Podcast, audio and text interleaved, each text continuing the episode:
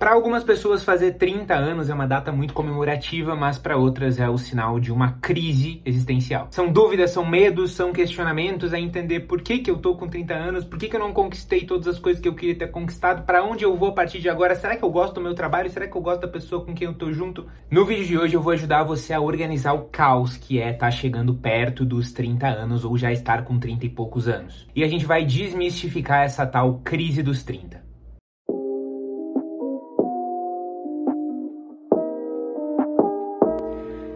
Olá, seja muito bem-vindo então ao canal da Eureka. Eu sou o Henrique, sou psicólogo e um dos fundadores da Eureka. E a Eureka hoje é a maior rede de terapia do Brasil, com mais de 45 terapeutas no Brasil, 4 terapeutas no México e eu tô quase chegando aos meus 30 anos aí. O vídeo de hoje é baseado num post que bombou nosso lá no Instagram da Eureka. E para quem não viu, eu vou deixar aqui embaixo o link para você ver. Mas agora eu vou te explicar o que, que é a crise dos 30 e depois eu vou te dar quatro conselhos práticos para você que tá chegando perto dos 30 anos, como eu, ou que tá nessa fase dos 30 e poucos, sem entender muito bem qual é o seu propósito, sem se orgulhar muito das suas conquistas, sem ter um relacionamento firme, etc. Vamos lá, crise dos 30 não é um termo técnico da psicologia, é um termo da cultura popular.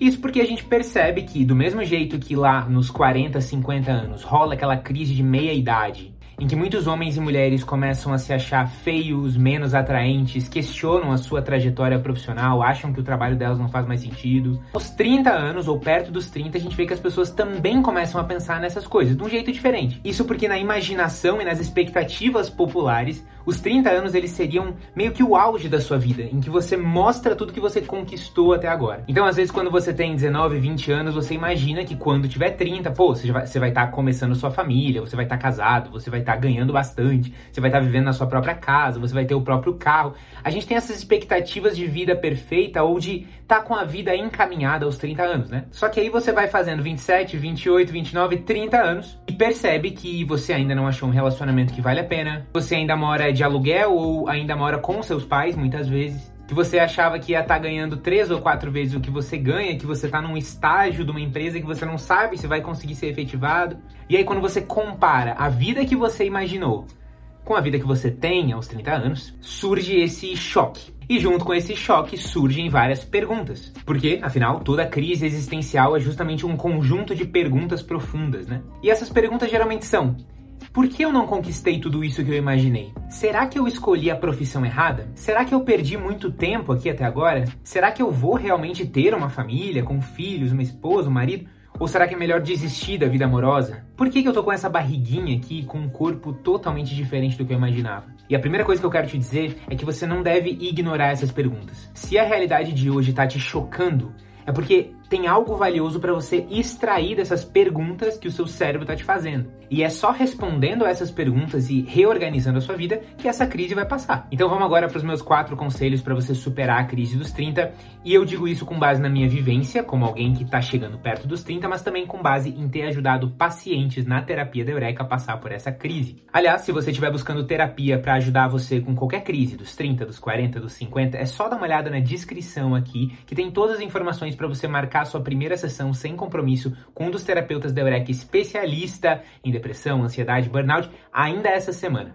Primeira coisa que eu quero te dizer, não é normal você ter conquistado seu sonho de infância aos 30 anos. Muitas pessoas ficam super frustradas dizendo assim: "Nossa, o que que o meu eu adolescente acharia da pessoa que eu sou hoje aos 30 anos? Se eu fosse falar para minha versão criança quem eu sou agora com 30, ela não ficaria decepcionada? Aí que tá, eu como psicólogo acho que tem algo errado com essa pergunta. Um adolescente de 18 anos ou uma criança de 12 anos não tem a visão que você tem da vida. É muito fácil para uma criança de 12 anos imaginar que ela vai ser uma empresária de sucesso, vai ser dona de 20 empresas, justamente porque ela não conhece qual é o caminho que você tem que trilhar para chegar nesse ponto. É muito fácil para um adolescente de 16, 17 anos imaginar que ela vai ser a nova revelação do vôlei feminino brasileiro, porque ela ainda não entende muito bem o nível de competitividade, ela não passou pelas tentativas e erros para você entrar numa equipe. Você, como adulto, agora perto dos 30 anos, entende muito mais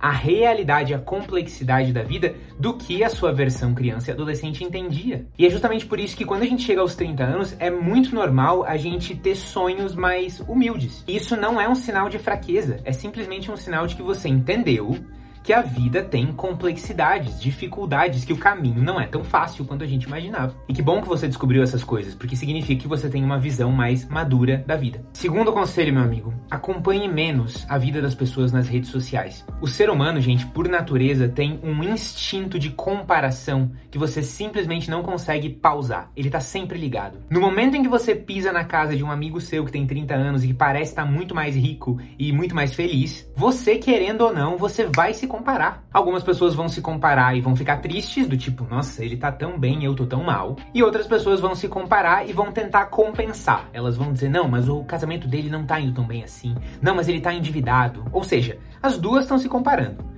Uma tá menosprezando o amigo e outra tá menosprezando a si mesmo. E quanto mais a gente se expõe às vidas das outras pessoas, mais a gente se compara com elas e adivinha, mais a gente sente que tá para trás. Chega um ponto que a gente tem que olhar para as nossas metas e os nossos sonhos e a gente tem que se perguntar assim: eu tô buscando essa coisa porque eu realmente quero isso? Ou eu tô buscando essa coisa porque parece que os outros têm isso, eu não tenho e eu não quero me sentir para trás? Se eu ficasse 15 dias sem abrir rede social para acompanhar a vida dos outros, eu ainda ia querer esse objeto, essa conquista, essa vida? Terceiro conselho tem a ver com isso. Não confunda qualidade de vida com status econômico. Quando a gente está chegando perto dos 30 anos, mexe muito com a gente ver as conquistas financeiras das pessoas. Vamos, vamos admitir. Pô, aquele meu colega do ensino médio agora mora numa mansão. Pô, não, aquele outro colega, ele é diretor executivo de uma super empresa. O cara chegou de Range Rover na reunião do, do, do ensino médio, foi uma loucura. É muito natural que quando a gente tem 30 anos, a gente já não queira mais aquela qualidade de vida de um universitário, de uma pessoa com 15, 20 anos. Você não quer ficar comendo miojo com salsicha todo dia, você não quer dormir numa cama dura, você começa a pensar, pô, eu já tenho aí um, um, tempo de estrada, eu quero ser reconhecido, eu quero ter mais qualidade de vida, mas é muito fácil confundir qualidade de vida com status.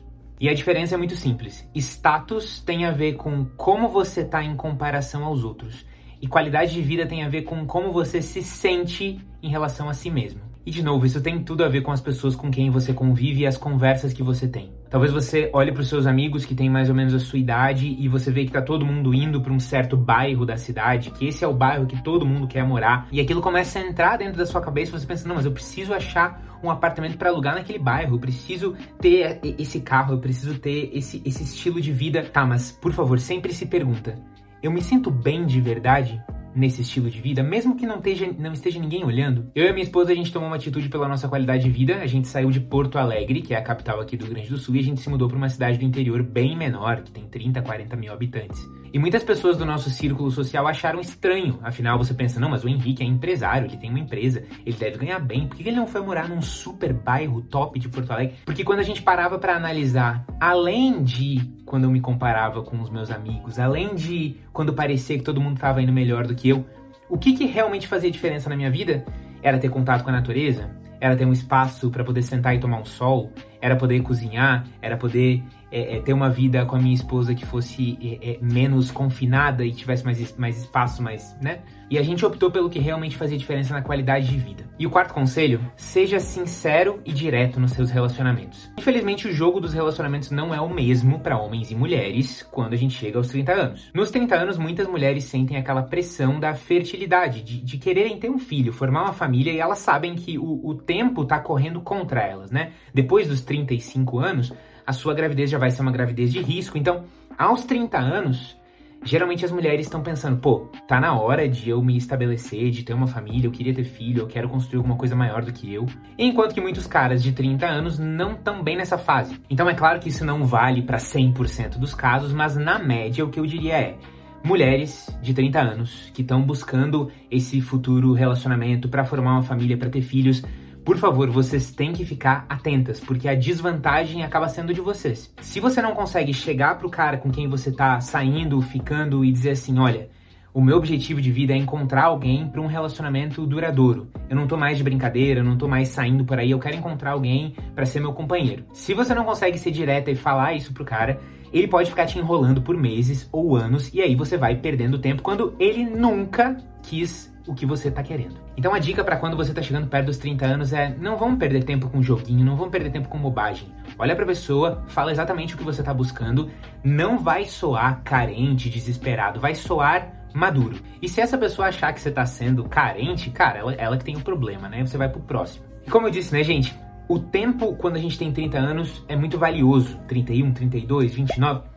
E se a gente quer aproveitar o máximo do nosso tempo, é importantíssimo que você tenha a ajuda de alguém que, olhando de fora, consegue organizar o caos da sua vida e essa pessoa é o terapeuta. Então, se você quer marcar sua primeira sessão sem compromisso com o terapeuta da Eureka, especialista em crise dos 30 anos, dá uma olhada no link da descrição que você consegue marcar para ainda essa semana a primeira sessão, beleza? A Eureka hoje faz mais de 5 mil sessões de terapia por mês e você vai ser muito bem-vindo na nossa família. Eu vou ficando por aqui, não esquece de deixar o seu like e de comentar aqui quais sintomas da crise dos 30 você se identifica.